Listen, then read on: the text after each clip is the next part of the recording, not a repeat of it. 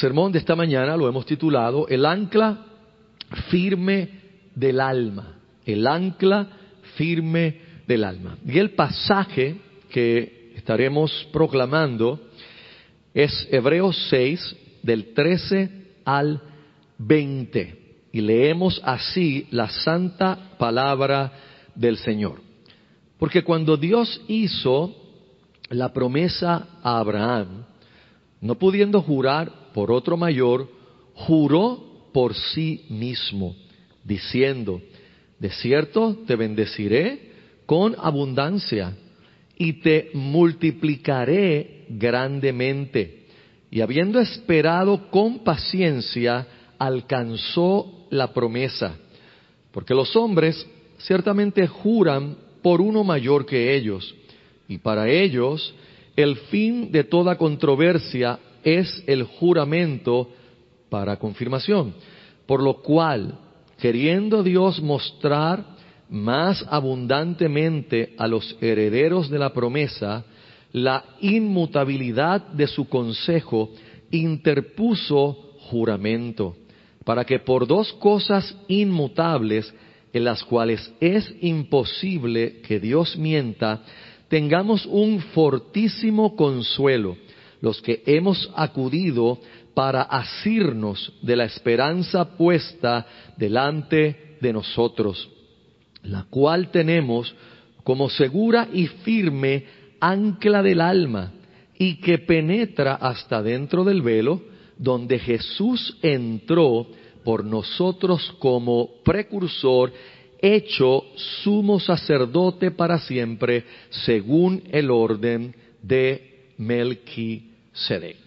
Como parte de la introducción, le he pedido a los muchachos si pueden colocar una foto que hice parte de mi bosquejo y que ilustra lo que sería ah, la cadena de un ancla de uno de los barcos más grandes del mundo, que son los, barques, los barcos que llevan carga, los barcos que llevan los contenedores.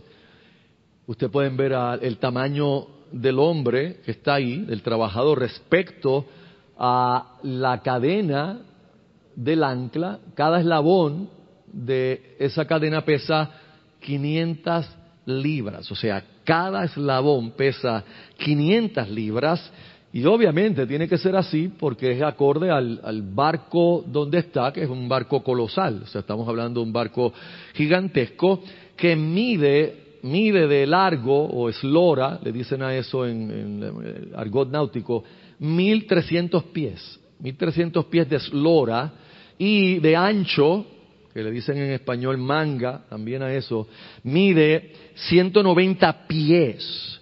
O sea, esto es un poco más de tres veces el Titanic. Un poco más de tres veces el tamaño del Titanic. De hecho, un barco como estos en sus bodegas, este que estoy hablando, puede transportar 18 mil contenedores de 20 pies, que son los vagones que usted ve que se mueven por nuestras calles. 18 mil contenedores de 20 pies necesita obviamente un ancla que esté sostenida por una cadena de ese tipo, porque el ancla puede ser la mejor del mundo. Pero si la cadena a que está sujeta es débil, el ancla no va a servir para nada. Y por eso lo estoy presentando no el ancla, sino la cadena. ¿Qué tiene que ver esto con nuestro pasaje de hoy?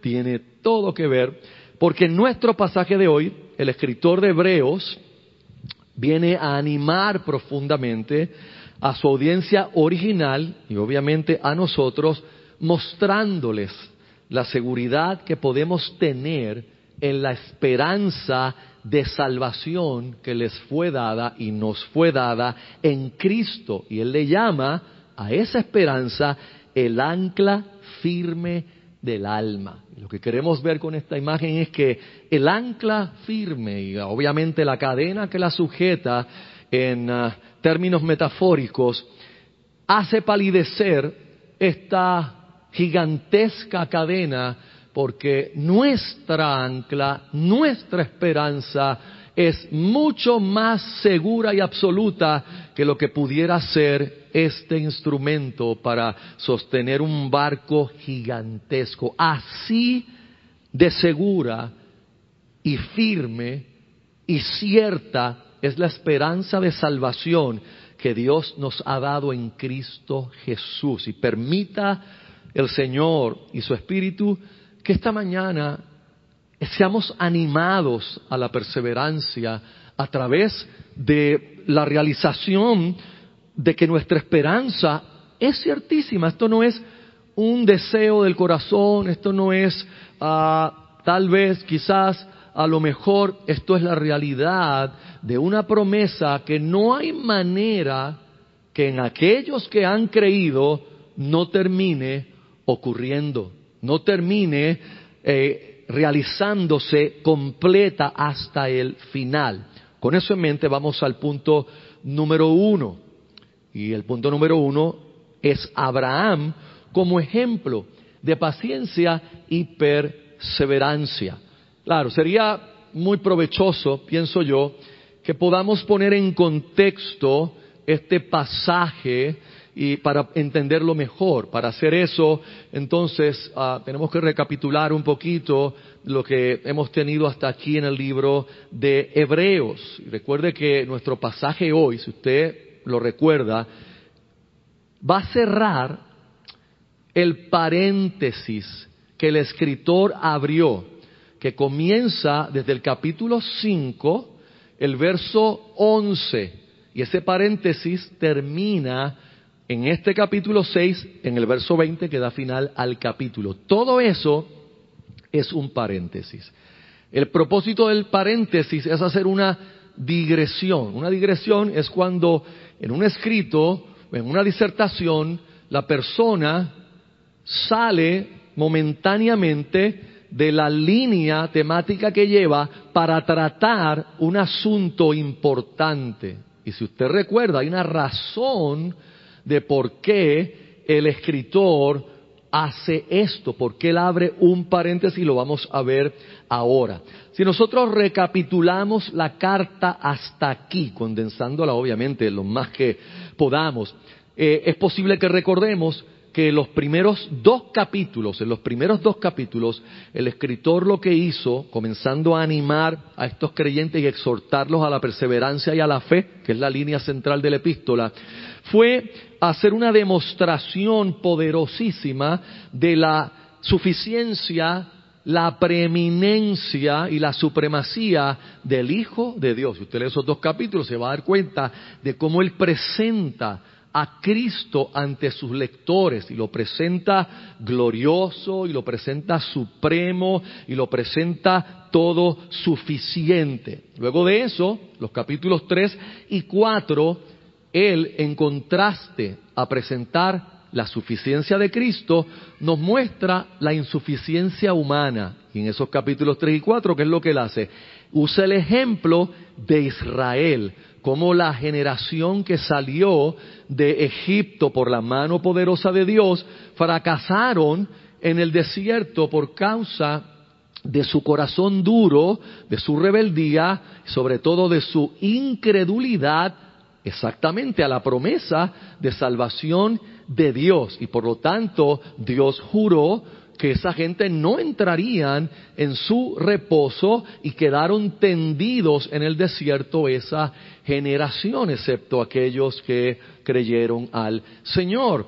Obviamente no solamente fue que no entraron a Canaán físicamente, sino estamos hablando de la salvación. Esta gente nunca fueron salvos, nunca creyeron al Señor y por lo tanto quedaron también en sus pecados, eh, perdiéndose para siempre.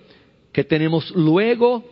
Y recuerden que para eso el escritor usó el Salmo 95, que es el salmo que nos enseña esa situación de la primera generación. ¿Qué tenemos luego? Bueno, el escritor nos ha presentado el gran problema. Ahora nos va a presentar la solución.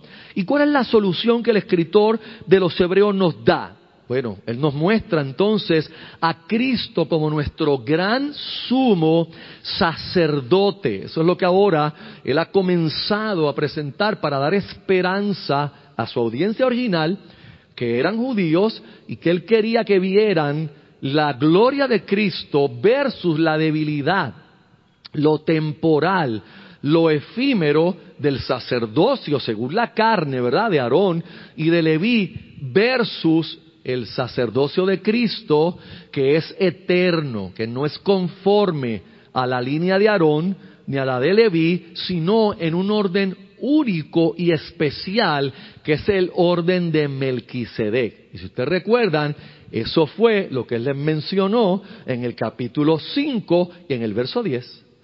Y les menciona a Melquisedec. Y ahí él decide parar. Porque él ahora les va a decir a ellos, ustedes no están ready para esto porque ustedes se han hecho tardos para oír y ustedes están en infantilidad espiritual, en inmadurez espiritual y no pueden comprender estas cosas profundas y los exhorta entonces a continuar hacia la madurez dejando las enseñanzas elementales acerca de Cristo, procedamos hacia la madurez, es lo que entonces el escritor les está diciendo. Si usted va a su Biblia un momentito, si la tiene consigo, en el capítulo 5, y usted mira el verso 10, dice, fue declarado por Dios, somos sacerdotes según el orden de Melquisedec. Si usted quitara el paréntesis y va al capítulo 7, ¿qué es lo que usted se va a dar cuenta? Que exactamente él sigue con la línea que dejó allí, lo que implica que todo lo anterior es un paréntesis, una digresión necesaria para que él pudiera traer algunas amonestaciones, hermanos, que eran sumamente importantes en medio de ese paréntesis, algunas de ellas severas, solemnes, que son difíciles de tragar y trabajar, y él inmediatamente trabaja con el concepto de la inmadurez de ellos y lo necesario que es que sigan hacia el crecimiento y la madurez espiritual.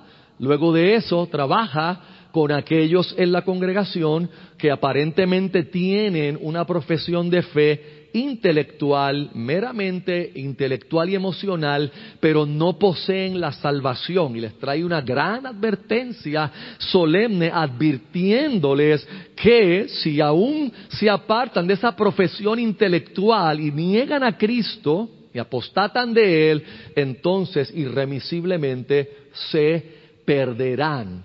Luego de eso, nosotros vimos, y fue nuestro sermón anterior, cómo Él cambia el enfoque de aquellos que están con una profesión falsa y lo pone ahora en los creyentes genuinos y comienza a trabajar con ellos mostrándoles y animándoles que Dios les ha asegurado para ellos cosas mejores que pertenecen a la salvación.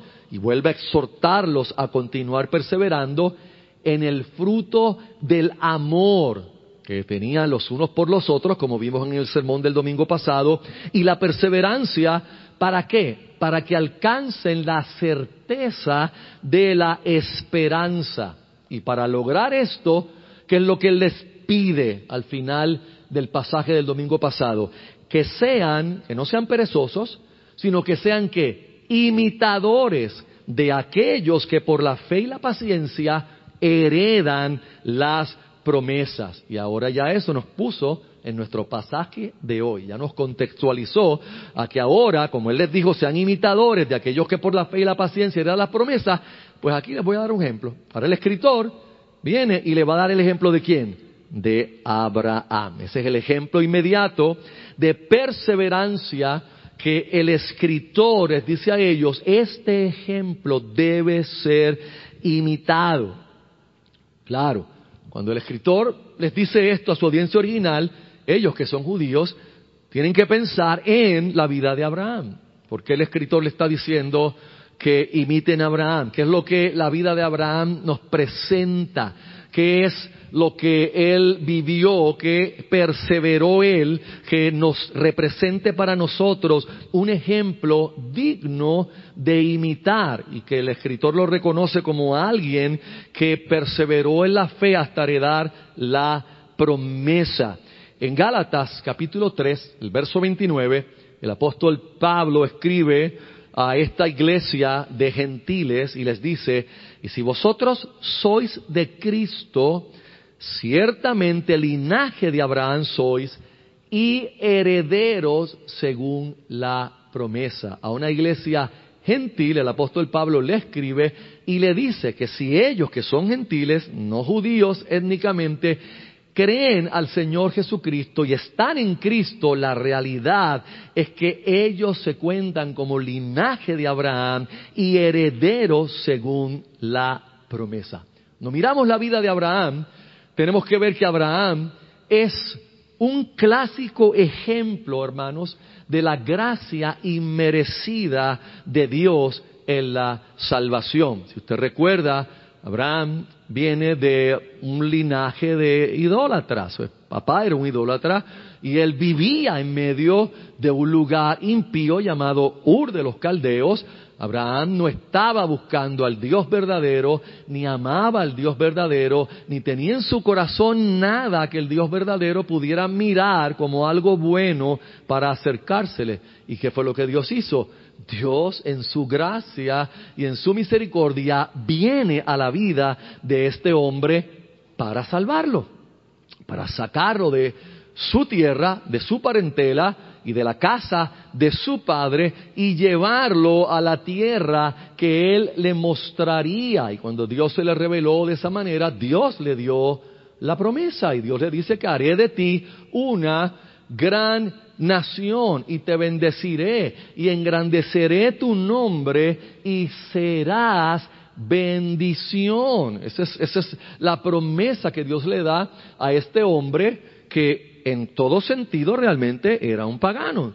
No era un cristiano, Dios no se acercó a alguien que era un creyente, se acercó a alguien que necesitaba la salvación y Dios soberanamente lo salvó, lo sacó de allí, se lo llevó con él y le dio el pacto y le dio la promesa del pacto. Entonces, eso obviamente usted lo ve en Génesis capítulo 12, en los primeros tres versos del capítulo 12 de Génesis. Ahora, Abraham inmediatamente recibió la promesa que Dios le dio.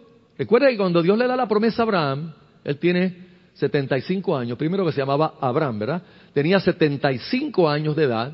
Eh, su esposa, que tenía un poco menos de edad que él, era estéril, nunca habían tenido hijos, ni podían tener hijos, ¿verdad? Conforme a, la carne, a lo humano, no, no había manera, no tenía manera de tener hijos. Y Dios le da a ese hombre la promesa de que de él, de él, saldrán naciones. Y en otro momento le dice que en ti serán benditas todas las familias de la tierra. Pero esto no pasó inmediatamente. Dios no le dio a Abraham la promesa y la próxima semana uh, Sara estaba embarazada y ya venía la promesa. No, pasaron años.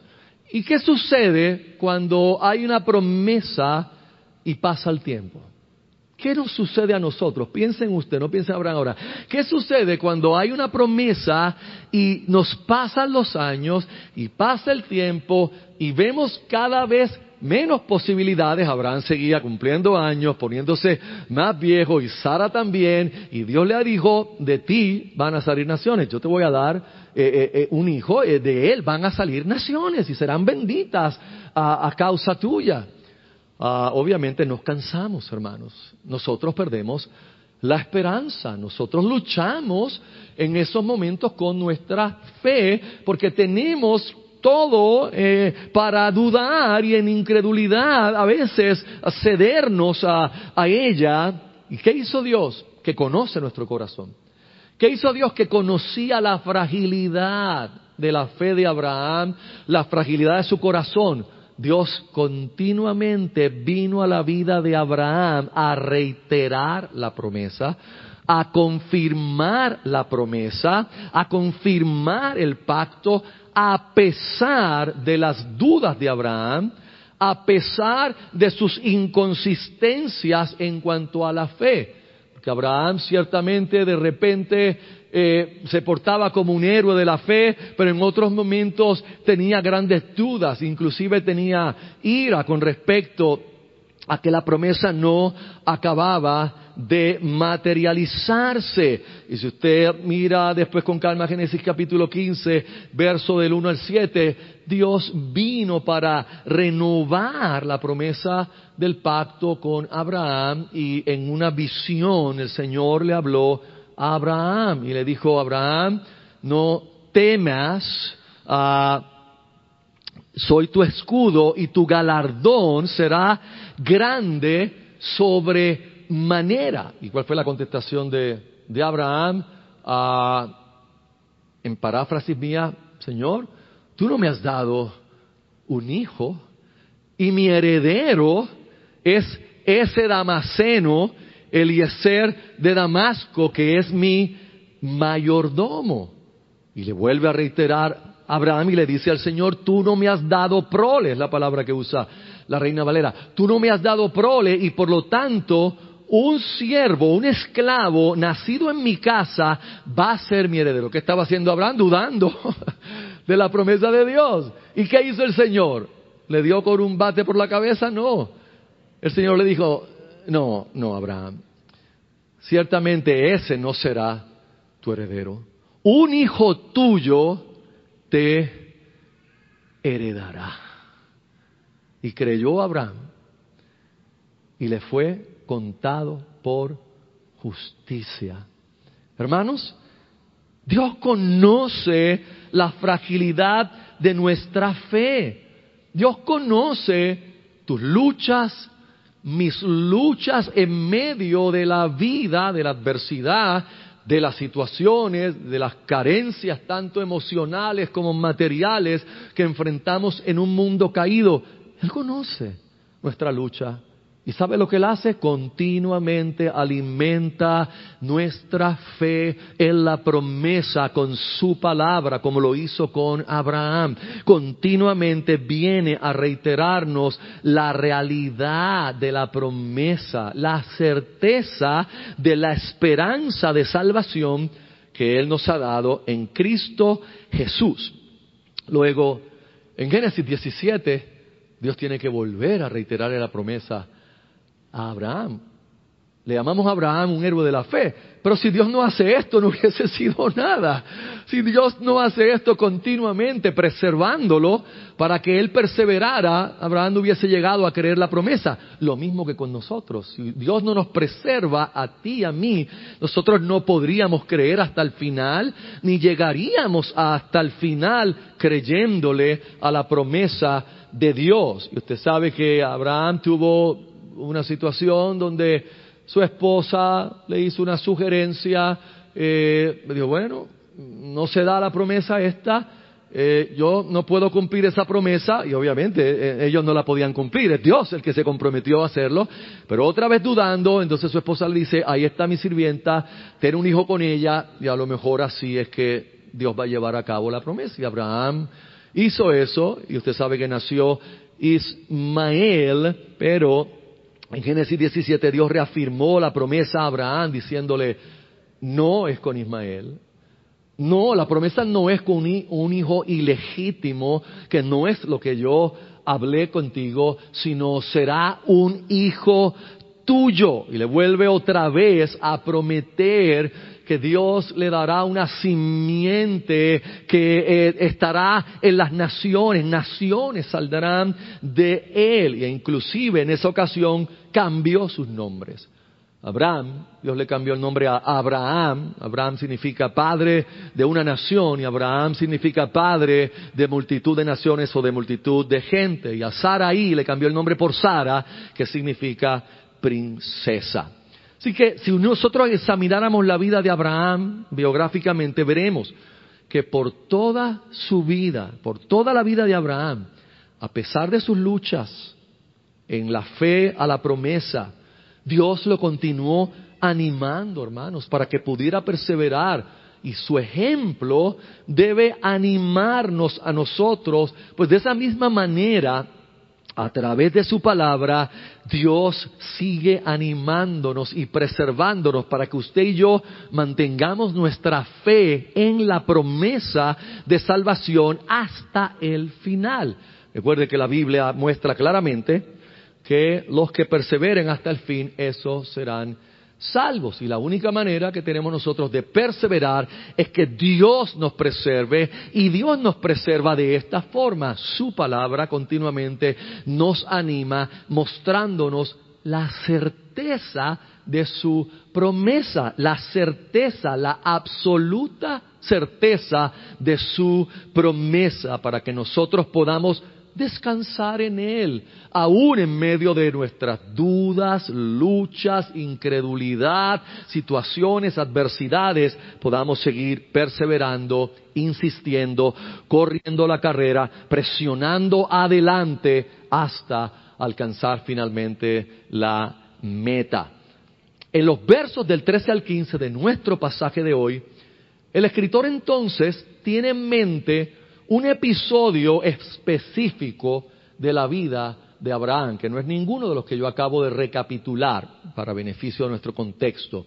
Si usted recuerda, en Génesis 21, por fin Dios le cumple la promesa a Abraham y a Sara y tienen a Isaac y cargan ahora un hijo, el hijo de ambos, en su regazo. Y pasado el tiempo, y habiendo crecido un poco el muchacho, Dios viene otra vez a la vida de Abraham, pero esta vez con algo diferente. Y esta vez le dice en el capítulo 22 de Génesis, Abraham, toma Isaac, tu único, y sacrifícalo a mí. Eso es lo que ahora Dios le pide a Abraham. E impresionantemente, hermanos, es aquí donde Abraham mostró una fe inquebrantable. Abraham, al oír el pedido de Dios, tomó a su hijo, pidió a los sirvientes que le acompañaran, llevó lo necesario para el sacrificio, llegaron al monte, los sirvientes quedaron abajo, Abraham subió con el muchacho, preparó el altar del holocausto, subió al muchacho y alzó el cuchillo para sacrificarlo sin preguntas, sin palabras, sin incertidumbres, sin cuestionamientos. El Nuevo Testamento entonces nos enseña que Abraham estaba tan convencido de que Dios era poderoso para inclusive devolverle a Isaac de entre los muertos. Así se había fortalecido Abraham en la fe por causa de que Dios continuó animándole con su palabra, reiterándole la veracidad, la certeza de la promesa de salvación, a tal grado que Abraham pensó, Dios me pidió a mi hijo, yo se lo voy a dar, él me dijo que de él saldrán naciones, si yo lo sacrifico de alguna forma que yo no entiendo, Dios me lo devolverá y alzó el cuchillo. El ángel del Señor, la voz del ángel del Señor, habló del cielo deteniendo a Abraham y mostrándole que en un zarzal cercano había un carnero trabado de los cuernos y mostrándole que tomara ese carnero para el sacrificio. Es aquí, mis amados hermanos, donde el escritor de Hebreos centra el pasaje. Es ahí, es en ese episodio donde la fe de Abraham había llegado a ese punto por causa de lo que Dios había hecho en él y con él, cuando en Génesis 22, 16, en respuesta, amados, a la fe que Abraham demostró al no negarle su único hijo, Dios dice en Génesis 22, 16, y dijo, por mí mismo he jurado dice Jehová, que por cuanto has hecho esto y no, no me has rehusado tu hijo, tu único hijo, de cierto te bendeciré y te multiplicaré tu descendencia como las estrellas del cielo y como la arena que está en la orilla del mar, y tu descendencia poseerá las puertas de sus enemigos. En el verso 14 de nuestro pasaje, de hoy, tenemos una cita directa de la promesa, de esa promesa, cuando dice, de cierto, te bendeciré con abundancia y te multiplicaré grandemente. Pero luego en nuestro verso 15, el pasaje de hoy, el escritor añade, ya esto no es citando el Antiguo Testamento, esto es él que añade, y habiendo esperado con paciencia, alcanzó la promesa. Habiendo perseverado fielmente, es lo mejor que podemos tomar de esa palabra paciencia. Habiendo perseverado fiel y consistentemente, arribó a la promesa, porque la representación de esto es que es como una jornada, hermanos, es una carrera, vamos en el camino, somos peregrinos y arribamos a la promesa que es ciertísima. No que a lo mejor llegamos, no que tal vez, no que quizás, no que por carambola, por accidente, no, que la promesa es Y vamos a ver en un momento por qué yo puedo dar fe y autoridad bíblica de que la promesa de salvación es absolutamente cierta. Recordemos que el punto del escritor a la audiencia original y a nosotros también es que al perseverar en la fe, a pesar de los grandes obstáculos y de todas las ocasiones que Abraham y nosotros tenemos para la incredulidad, finalmente Abraham no empece a todo eso, a sus pecados, a sus fracasos, a los momentos que inclusive falló a Dios, a los momentos que se acobardó, Inclusive cuando hizo pasar a su esposa como hermana porque tenía miedo que lo mataran y mintió y era como algo que él tenía de costumbre. Cuando usted lee la forma en que él lo dice, él había hecho como que un trato con la esposa y ya le había dicho, oye, cuando lleguemos a un sitio, eh, como los hombres son tan malos y tan perversos y tú eres tan hermosa y ella tendría ya, estaba en los sesenta y pico de años o tendría que ser bien hermosa, ¿verdad? Para que sucediera esto. Y le dice, haz este favor como eran medios hermanos realmente, tenían un parentesco, le digo, hazte pasar como mi hermana y permite que esta gente no me mate. Dos veces reyes, uno en Egipto y en otro lugar, la pusieron en el harem del rey. A punto de que fuera mancillada la virtud de ella por la cobardía de Abraham. Y sin embargo Dios seguía animando a Abraham y lo animó a tal grado que la fe de Abraham creció y no empece a todas estas cosas, Abraham perseveró hasta el final. Amados, esta aplicación es directamente para nosotros. Usted y yo vivimos en un mundo caído.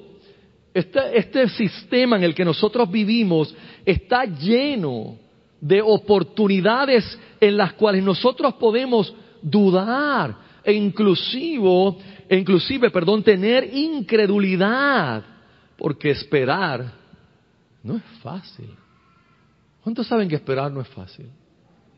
No es fácil esperar aquello que se nos ha prometido y que vemos que no llega, que no se realiza, que pasa el tiempo, que me pasan los años y las cosas que yo pienso que debo tener no se materializan. Nos cansamos en la espera, hermanos. Nos desgastamos mirando hacia el futuro. La realidad es que por eso es que la Biblia, el escritor de Hebreos, nos ha dado ejemplos para que nosotros veamos que en un mundo caído, si es posible que alguien persevere en la fe y llegue a la promesa, no por sí mismo, sino porque la promesa es ciertísima, tan cierta y tan fuerte, mucho más que la cadena gigantesca y colosal que yo le mostré en la introducción del sermón. Importante aclarar, hermanos, que inclusive Abraham y los otros ejemplos que el escritor de Hebreo nos va a dar adelante en el capítulo 11, ellos no recibieron todo lo prometido en esta vida. Abraham recibió la promesa de su hijo y la promesa del linaje que tendría, pero Abraham no recibió todo lo que Dios le prometió. Dios le prometió que heredaría la tierra y Abraham hasta para enterrar a su muerta tuvo que comprar un pedazo de la tierra en Canaán. Dios le dijo que sería tuya y hasta tuvo que comprarla. So, la promesa no se cumplió en su totalidad. ¿Por qué? Y eso es importante, especialmente en nuestro tiempo en el cual las doctrinas que proponen el triunfalismo y ese tipo de doctrina que propone una vida eh, sin problemas, de sanidad, de felicidad y de prosperidad, están creciendo uh, por todas partes, con el error craso de no entender la promesa de Dios. Alguna gente piensa que Dios prometió que Él sanaría todas nuestras enfermedades, que Él nos daría todo lo que nosotros pidamos en cuanto a las cosas materiales y prosperidad y que sencillamente Él nos daría una vida libre de problemas y una vida tranquila. Usted va a la Biblia, usted nunca va a encontrar que es la promesa de Dios.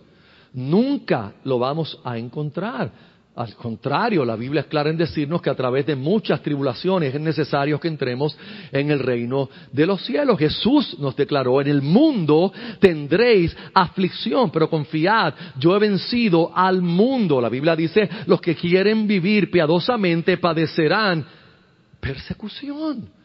Dios nunca nos prometió eso, ahora, ¿qué Él nos prometió? Él nos prometió que no empece a todo lo que pudiéramos enfrentar en esta vida, Él se aseguraría de llevarnos a la vida venidera por la certeza de su promesa y allí sería totalmente diferente. Allí todas las promesas tendrían realmente su cumplimiento final en el reino eh, y el cumplimiento final de este. Pero no aquí, amados, no aquí y ahora. Y por eso usted va a ver en el capítulo 11 de Hebreos, que algunos le llaman los héroes de la fe, pero usted va a ver que no recibieron todo lo prometido, sino que vivieron por fe y murieron por fe, pero miraron muchas cosas de la promesa de lejos confesándose peregrinos en la tierra, y muchos de ellos murieron sin recibir lo prometido, siendo perseguidos, siendo matados, siendo aserrados ah, de maneras ah, extraordinarias. Pero nadie quiere leer la segunda parte del capítulo 11 de Hebreos.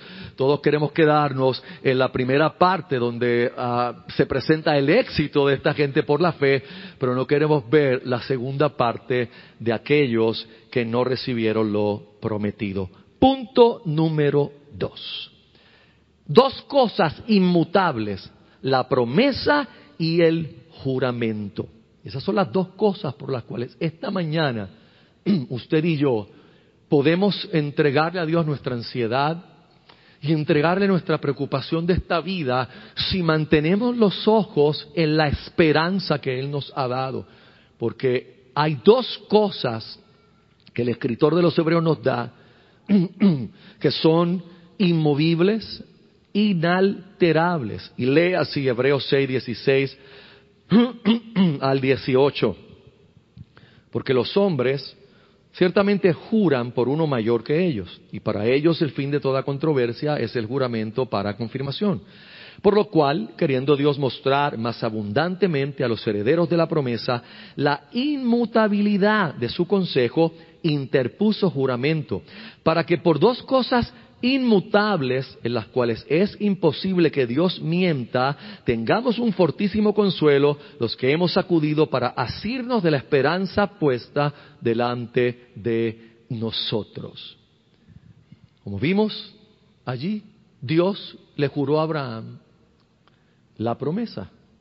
O sea, las dos cosas que el escritor de los Hebreos escribe que son inmutables es la promesa y el juramento. Esas dos cosas son inalterables, hermanos. ¿Por qué? Porque están basadas en el carácter de Dios y Dios es inmutable. Dios no puede mentir, Dios no cambia, en Él no hay ninguna capacidad de variación que Dios pueda ser alterado, que pueda cambiar de ninguna manera, sino que Dios mantiene su palabra para siempre. Así que, ¿qué hace el escritor? A sus lectores originales, a nosotros, nos muestra para que tengamos el detalle y luego hablarnos del juramento de Dios. ¿Cómo es que los hombres juran? Y les muestra que los hombres juran siempre por alguien superior a ellos, por alguien mayor. ¿Para qué? Para que conste, número uno, que están trayendo esa persona como testigo del juramento, pero también como la persona es mayor, aquellos que, por ejemplo, juran por Dios, lo que estarían diciendo es que venga la ira de Dios sobre ellos si no cumplen su juramento, lo cual para la otra parte le da entendimiento de que este asunto es acabado porque esta persona se ha comprometido por un juramento, por alguien mayor que él, a cumplir su promesa. Y ahora nos habla de que Dios juró por sí mismo. ¿Por qué? Porque no hay ninguno como Dios y mucho menos hay alguien superior a Dios y más grande que Él. Entonces, ¿por quién Dios podía jurar la promesa si no era por sí mismo? Por lo tanto, Dios interpuso juramento por sí mismo. La pregunta que debemos hacernos es, ¿por qué Dios juró? Si lo que nosotros pensamos, y es que lo que lamentablemente algunas personas han tratado de exponer, es que Dios juró para comprometerse y obligarse a sí mismo a cumplir la promesa. Dios juró para obligarse, comprometerse a sí mismo a cumplir la promesa. Pero hay un problema con eso. Dios no necesita obligarse a cumplir nada, porque todo lo que Él dice que hará, lo hará. Porque Él es todopoderoso y su carácter es de integridad perfecta. Entonces la pregunta sigue en pie. ¿Y para qué entonces juró? Y aquí hay una parte maravillosa de este pasaje. Dios no juró por él. Dios no juró porque él necesitara un juramento para obligarse. El, pasaje nos lo dice, el verso que acabamos de él nos lo dice. ¿Para qué Dios juró? Por Abraham y por ti y por mí. Porque Dios sabe de nuestra debilidad para permanecer en la fe. Porque Dios conoce nuestra propensión a soltar la fe cuando somos avasallados por diversas pruebas y tentaciones y adversidades en las cuales nos cansamos de perseverar. Y que Dios hizo mostrarle a Abraham y a todos los herederos que al Dios jurar la promesa hermanos, no hay manera de que la promesa no se concrete. No hay manera de que la promesa no venga a cumplimiento final y completo. ¿Por qué? Porque Dios juró para condescender con nosotros, hermanos, para venir a nuestro nivel. ¿Usted cree que Dios solamente vino a nuestro nivel cuando envió a Cristo? Esa es la, la máxima expresión de venir a nuestro nivel. Pero mucho antes ya el Dios de los cielos, en su misericordia, en su amor, en su pacto eh, con nosotros, condescendió por nuestra debilidad, por nuestra fragilidad, por nuestra flaqueza, y en este caso lo hizo, como dice el escritor de los Hebreos, por lo cual, queriendo Dios, verso 17, o deseando Dios, mostrar. ¿Qué es lo que Dios deseó con ese juramento?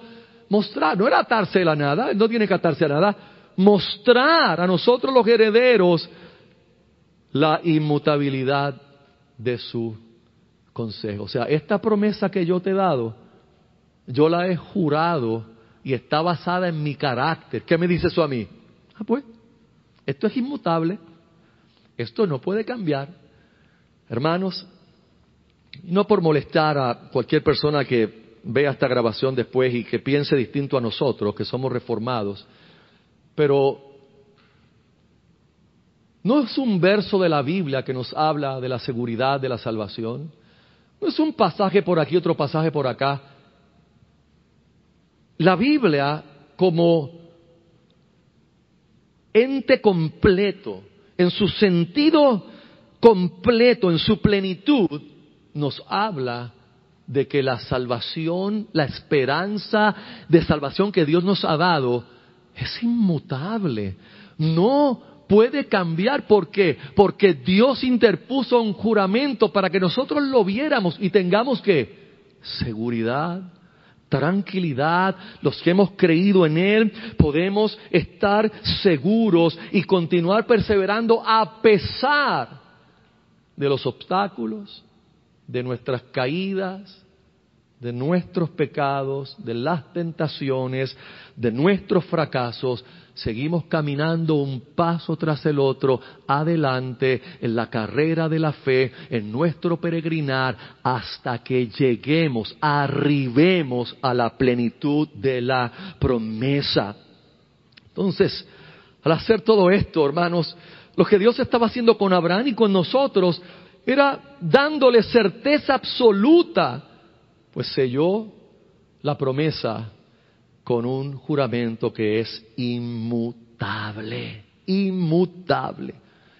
De esta manera el escritor de los Hebreos vuelve a recapturar la línea melódica que él lleva en la carta, su pensamiento que él lleva, que si usted ha estado siguiendo los sermones se va a dar cuenta que su línea central es el animar a estos creyentes judíos a que a pesar de todo y de la persecución que están enfrentando y de toda adversidad, continúen perseverando fielmente hasta el final. Y él vuelve a recapturar esa línea melódica y le va a dar final al paréntesis que abrió en el capítulo 5. Obviamente, en el verso 15 el escritor nos dice, Abraham, habiendo esperado con paciencia, alcanzó la promesa. Eso indica Abraham, a pesar de sus dudas, a pesar de sus contradicciones, a pesar de sus pecados, a pesar de las veces que tuvo temor y dudó de la promesa, a pesar de que Sara se rió de la promesa, al final perseveró hasta llegar a la promesa. Porque por él mismo, porque Dios lo preservó para que perseverara hasta el final, habiéndole jurado la promesa con un sello de juramento. ¿Y eso qué es lo que nos da la claridad de nuestra esperanza, hermanos. ¿Dónde podemos poner nosotros y tenemos nuestra esperanza? La parte B del verso 18. ¿Para qué Dios juró también? Para que nosotros, los que, los que nos hemos refugiado en Él, los que nos hemos agarrado de Él, tengamos un fortísimo consuelo, los que hemos acudido para asirnos de la esperanza puesta delante de nosotros. Y aquí está la verdad que debe animarnos más en esta mañana. Hermanos, Abraham fue el receptor del pacto y de la promesa. Pero nosotros somos el objeto del pacto y la promesa. Le repito, Abraham fue el receptor del pacto y la promesa. Nosotros somos el objeto del pacto y la promesa. ¿Usted recuerda que en medio de la vida de Abraham, en uno de los momentos que ya yo mencioné, Dios inclusive le dijo a Abraham para afirmarle la promesa, ven conmigo afuera. Era de noche, mira el firmamento. Cuenta las estrellas si puedes contarlas. Y le dijo, así será tu descendencia. Hermanos, una de esas estrellas que Abraham vio apuntaba a ti, a ti, a ti, a ti, a ti que estás en Cristo Jesús. Esas estrellas que representaban la multitud de gente que creería, nos representan a nosotros. El que fueran benditas todas las familias de la tierra nos representa a nosotros que Dios nos ha traído a la salvación y por eso el apóstol Pablo a los Gálatas, nuevamente en el capítulo 3, le dice con claridad, ahora bien, a Abraham fueron hechas las promesas, Gálatas 3:16, ahora bien, a Abraham fueron hechas las promesas y a su simiente. No dice y a las simientes como si hablase de muchos, sino como de uno y ahora el apóstol Pablo interpreta infaliblemente la escritura y dice, y a tu simiente, la cual es Cristo. Isaac era la promesa física de Abraham, pero era solamente un tipo y una sombra de quien vendría, que sería realmente el heredero de todas las cosas y que a los que crean en él entonces, como dice el verso 29 de Gálatas 3, y si vosotros sois de Cristo, ciertamente linaje de Abraham sois y herederos según la promesa. Punto número 3 y final. El ancla firme del alma. Hebreos 6, 19 y 20 dice, hablando de la esperanza que acaba de mencionar, la cual tenemos como segura y firme ancla del alma y que penetra hasta dentro del velo, donde Jesús entró por nosotros como precursor, hecho sumo sacerdote para siempre, según el orden de Melquisedec. Miren cómo magistralmente el escritor cierra el paréntesis y que ha vuelto a hacer la línea que dejó en el capítulo 5, en el verso 10, la vuelve a repetir porque ahora en el capítulo 7 es la línea que él va a seguir abundando en quién es este Melquisedec y por qué le está trayendo el ejemplo de que Cristo no es del sacerdocio de Aarón y de Leví, sino el sacerdocio eterno y único y exclusivo que le podía pertenecer a él, aunque él era de la tribu de Judá y no de la tribu de Leví. Un ancla, como vimos hoy, es una imagen que nos da para pensar y ofrece seguridad. El ancla siempre es un elemento que nos habla de algo que se afirma, ¿verdad? Que se ancla, valga la redundancia, para que no se mueva, para que no se vaya a la deriva. Pero hay una gran diferencia entre el ancla del barco y el ancla que Dios nos ha dado en nuestra esperanza, el ancla firme del alma, el ancla firme del alma. En los barcos, obviamente, tú tienes que tirar el ancla al agua y va a bajar a la profundidad que sea. Nuestra ancla no bajó. Nuestra ancla, ¿qué hizo? Subió. ¿Usted se imagina la cadena que usted vio ahorita?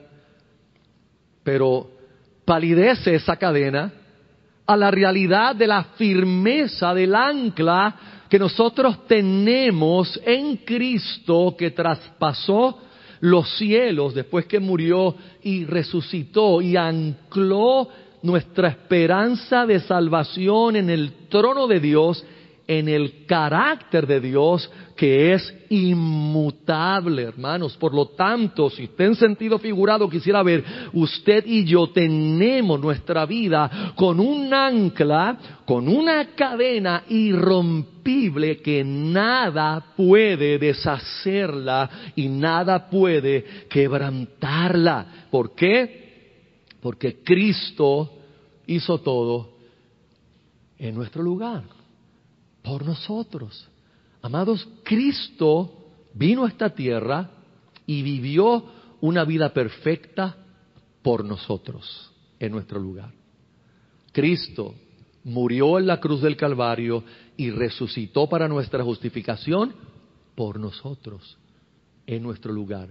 Y Cristo ascendió a los cielos y traspasó el tabernáculo, es lo que él habla del velo, traspasó el tabernáculo celestial, se sentó en el trono a la diestra de Dios por nosotros, en nuestro lugar, lo que implica que aunque usted y yo estamos aquí en este mundo enfrentando la adversidad, la hostilidad del sistema, las pruebas que inclusive el tentador, el diablo trae contra nosotros, las vicisitudes, tempestades. Mientras estamos aquí, la realidad es que nosotros tenemos un precursor que en nuestro lugar ascendió al cielo y con su mano horadada afirmó un ancla que es la promesa firme de su salvación, de tal manera que usted y yo, aunque estamos aquí, podemos tener nuestra esperanza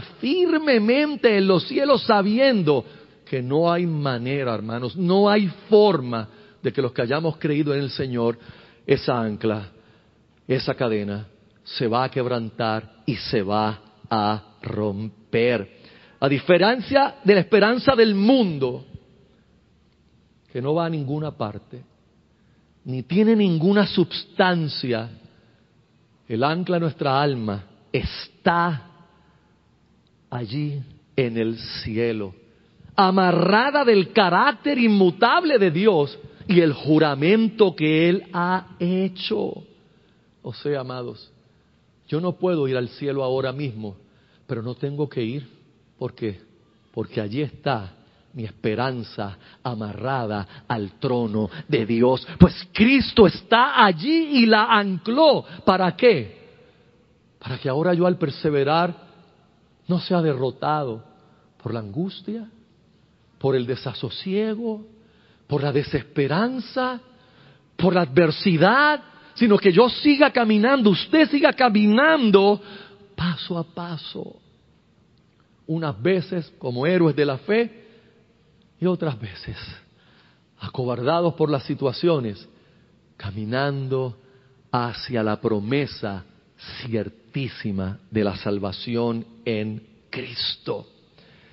Aplicación final del sermón, mis amados. ¿Puede usted pensar que las circunstancias imprevistas que enfrentamos pueden romper los eslabones del ancla firme de nuestra alma.